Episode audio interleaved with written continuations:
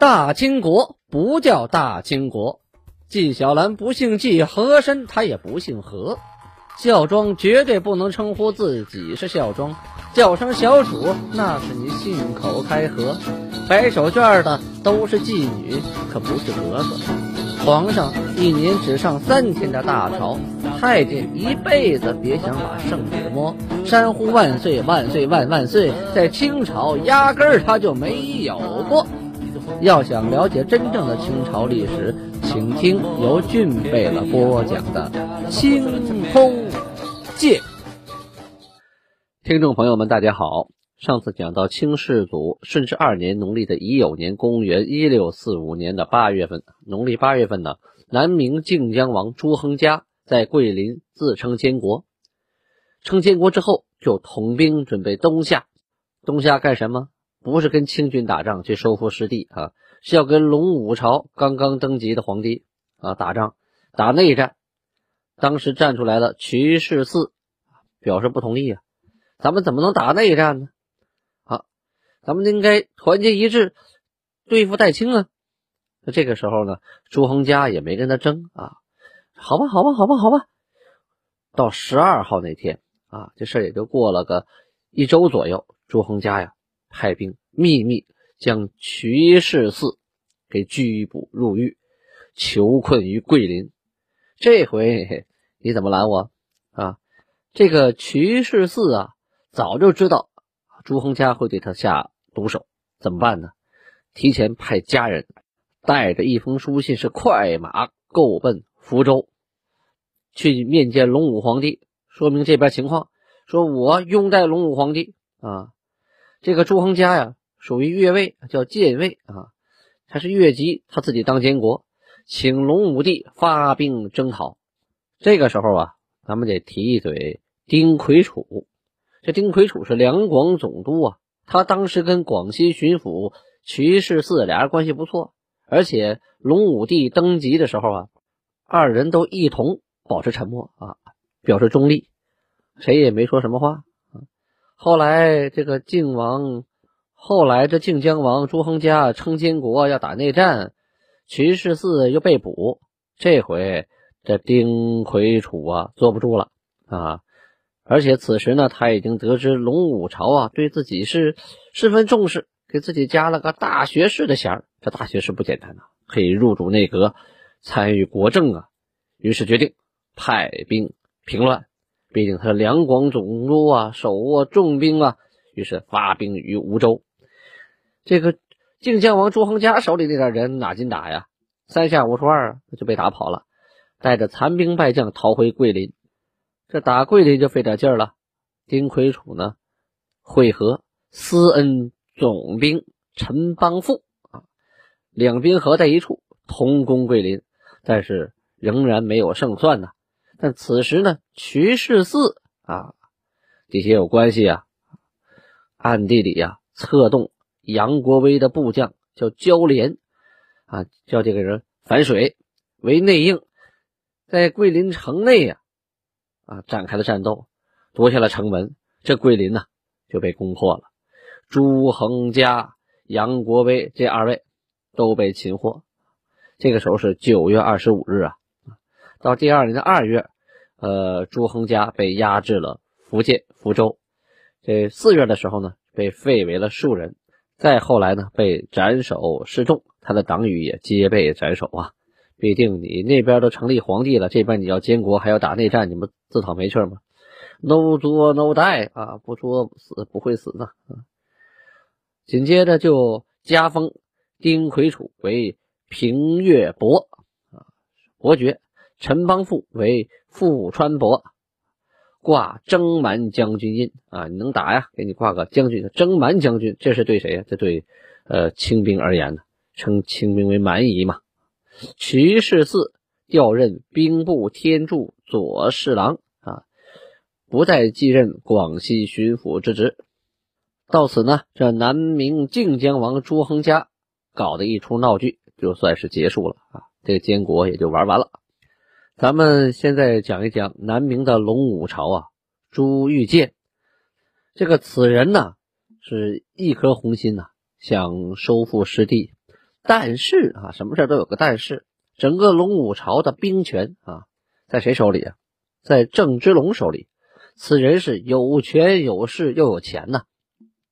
而这个皇帝，呃，朱玉建呢，是一穷二白啊。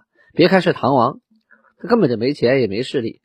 虽然被推到大位上了，但是你没钱，你人穷志短呐，你说话都没有劲儿啊！啊，有事你得跟郑芝龙商量。一遇到出兵打仗的事宜，所有人眼睛都盯着郑芝龙啊，看人家反应。这这一天呢，所有大臣呢聚在一起商量，咱们是战呢，是守啊？啊，战该如何？那守又怎么办呢？大家商定啊，我们需要国内。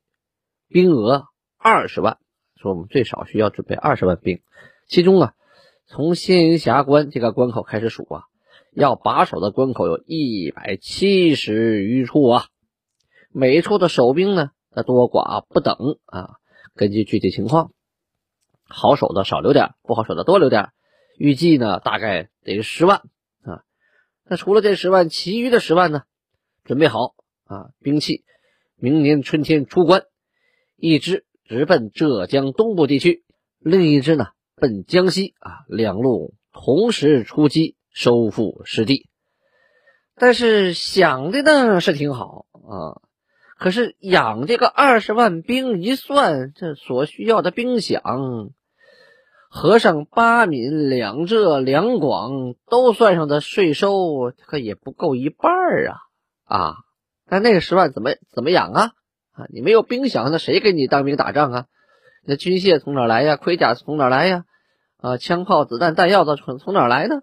哎，于是大家商量，得广开财路啊，得挣钱呢。国家不能穷啊！啊，就有人商量说，两税正贡预借一年啊。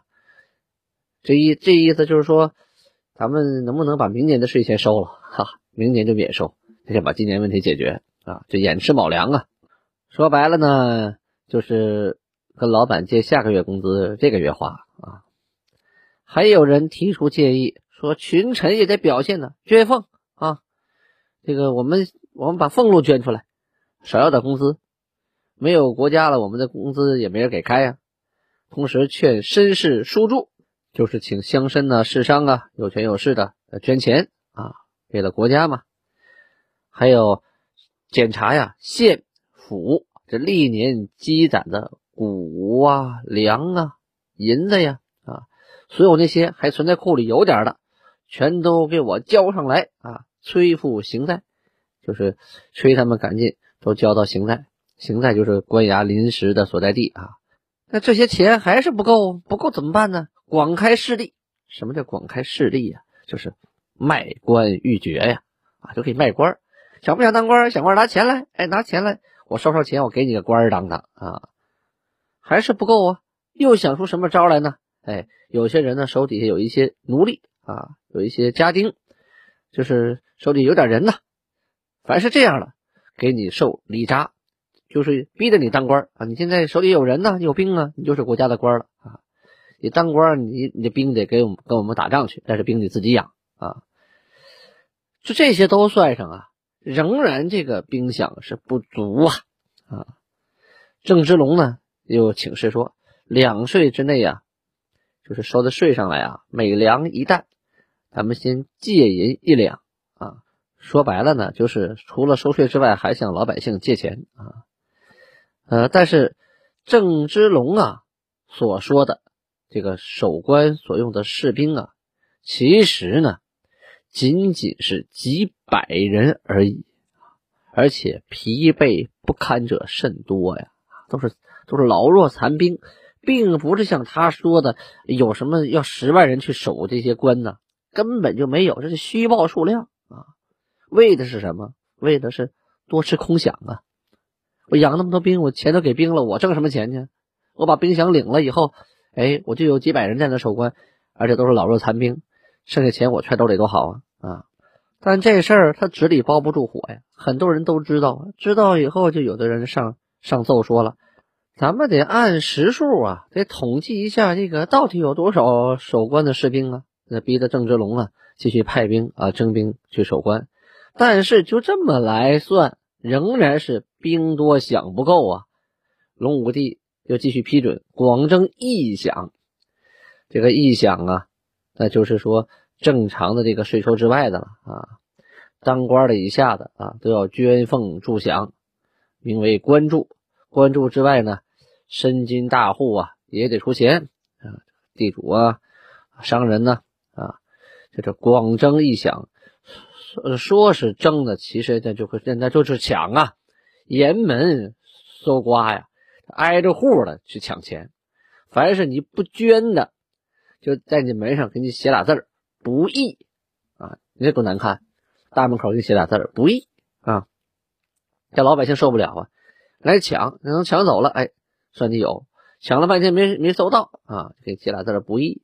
所以当时呢，老百姓呢传出一句谚语来，叫“轻行如谢，迟迟其来”。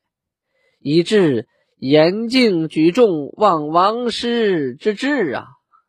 这四句谚语翻译过来什么意思呢？是说你这个清朝的士兵怎么走的跟螃蟹似的呢？慢吞吞、慢吞吞的，呢半天不来。我们现在是举着脑袋、垫着脚尖啊，盼着王师快点到啊！这里所说的王师是谁呀？指的是清军。那您听众们，您想啊？这时候，南明王朝这隆武王朝，虽然这个皇帝想收复失地啊，一心想怎么样怎么样，可是老百姓跟他倒霉呀，啊，这日子没法过了，钱被抢光了，还闹个不义，所以这时候老百姓盼着谁来？盼着清军快点到。他们早就听说了，清军到了，免税免粮，开科取士，那日子好过呀。现在所谓大明朝，这日子没法过呀，都眼吃卯粮了。你打仗让我们提前出两年的税收，我们吃什么喝什么呀？有句话叫“得民心者得天下”，水能载舟，亦能覆舟啊！老百姓都编出这样的民俗谚语了，那龙武朝的后果是可想而知啊！最近呢，一直说南明王朝，咱们呢也同时讲一讲此时此刻发生在北京城的事儿。这多尔衮呢，这一天是心情极其的不爽，谁惹他不高兴了呢？是和硕英亲王啊，阿济格。这阿济格带兵打仗的时候啊，谎报说刘贼已灭，就说李自成的这个军队全被消灭了，说李自成已死，说贼兵啊全部剿除。后来呢，又听汇报说李自成逃了，现在江西这个前后矛盾呢，骇人听闻呢。你没搞清楚，你向我汇报啊？这边都给你义工了，那边你又告诉我又活了啊？后来呢，又听说你本来已经起行了，啊，已经你都已经往回跑了，居然说你还在江西候旨，你骗谁呢？你说你候旨，其实你大部队都已经在回京路上了，如此的撒谎，这还了得？这是绝对不可以允许的。于是下个令说，这个部队回来的时候，谁也不去接，一个官都不许去，让他自己扫眉打眼的往回走吧。后来这个阿基格，带着部队班师还京，哎，打仗挺辛苦。可是回到京城门口，发现一个营子都没有。哎呦，这个惨哦，啷里啷当的。这下边手下人呢，有怨言也不敢说呀。啊，这个功劳没有罪过大呀。这还不算呢，阿济格回京之后啊，还准备论罪议处啊。到底犯多大罪呀？怎么处理呀？咱们还要详细讨论呢。大家看看啊。这多尔衮并非任人唯亲的，对自己的亲兄弟也是一碗水平端，执法如山呐。要不然如何管理这么大一个国家呀？咱们再说回啊，南明隆武帝这一边有一位叫黄宾清的，这位啊，在隆武帝刚刚继位之初啊，就进献了千金驻军呢，就是他有钱啊，祖上财产不少。同时上奏说，舟山呢为海山巨镇，说海上的一个大镇呢，啊，帆船往来，饶鱼眼之力，西连越郡，北窥长江，来进取之要地啊。就说这个地方很关键呢，说舟山群岛这个地方可不能放过呀，又有钱啊，又是军事要地。这个龙武帝呀，听了这事儿说非常高兴啊，这个人又有钱，还有想法，于是封他为。庶鲁伯，赐给尚方宝剑和宴玺，命他镇屯舟山，就带着兵啊去守舟山群岛，同时赐他便宜行事之权啊。于是黄宾清就要率军离福州啊，奔往舟山。隆武帝呢亲自把酒于午门为其饯行啊，还颁发敕书，书中说：“一统不全，即朕不孝；三无未复，即朕不忠。盼望我孝陵，更强如剑。可怜我百姓，汤火何归呀？”这里就解释一个词吧，啊，就说盼望我孝陵，更强如剑。啊，这什么意思？羹强，更是那个吃饭那个羹啊，强就是那个大强。这个句话呢，源于《后汉书·李固传》，是说这个尧帝呀去世之后，这个舜帝呀仍然仰慕其三年呢，反正天天想着他，就坐在那儿啊，都能看见啊尧帝在墙上吃饭的时候啊，都能看见尧帝在羹汤之中，哎，就睁眼睛闭眼的全是尧帝呀。这个意思就表示追念前辈、仰慕圣贤啊。这里呢，这个隆武帝陈玉建借用此词呢，就表示自己啊，至今仍然思念着祖先，表现出他复国心切。当时呢，隆武帝是率领文武群臣呢，在郊外践行，从午门呢又走到郊外。当时一看呢，军容整肃。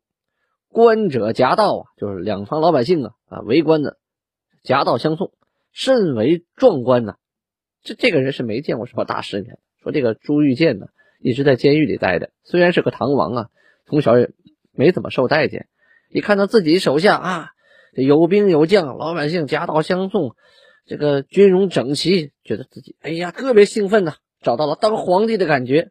于是当时诗兴大发，赋诗一首啊。说的什么呢？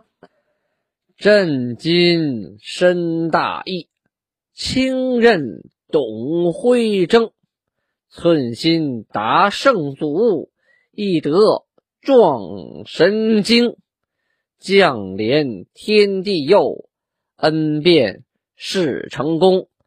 终使封劳报，君臣共治平。啊，这李煜之龙啊！一时寒笔呀，那这首诗具体什么意思呢？这朕今身大义，这是我今天要深大义啊，就是复国嘛。清任董辉征，这董辉也是历史一个人名，三国的蜀将。关羽失荆州，刘备败于夷陵，病逝之后啊，这个董辉呀，仍然从襄阳入盖州，后来又出使吴国。就说这个先帝已去世了，这个董董辉仍然还能。为故国而奋斗啊，所以把这个今天出行这位黄宾清啊，就比作了董辉。后边寸心达圣祖，义德壮神经，这都好说。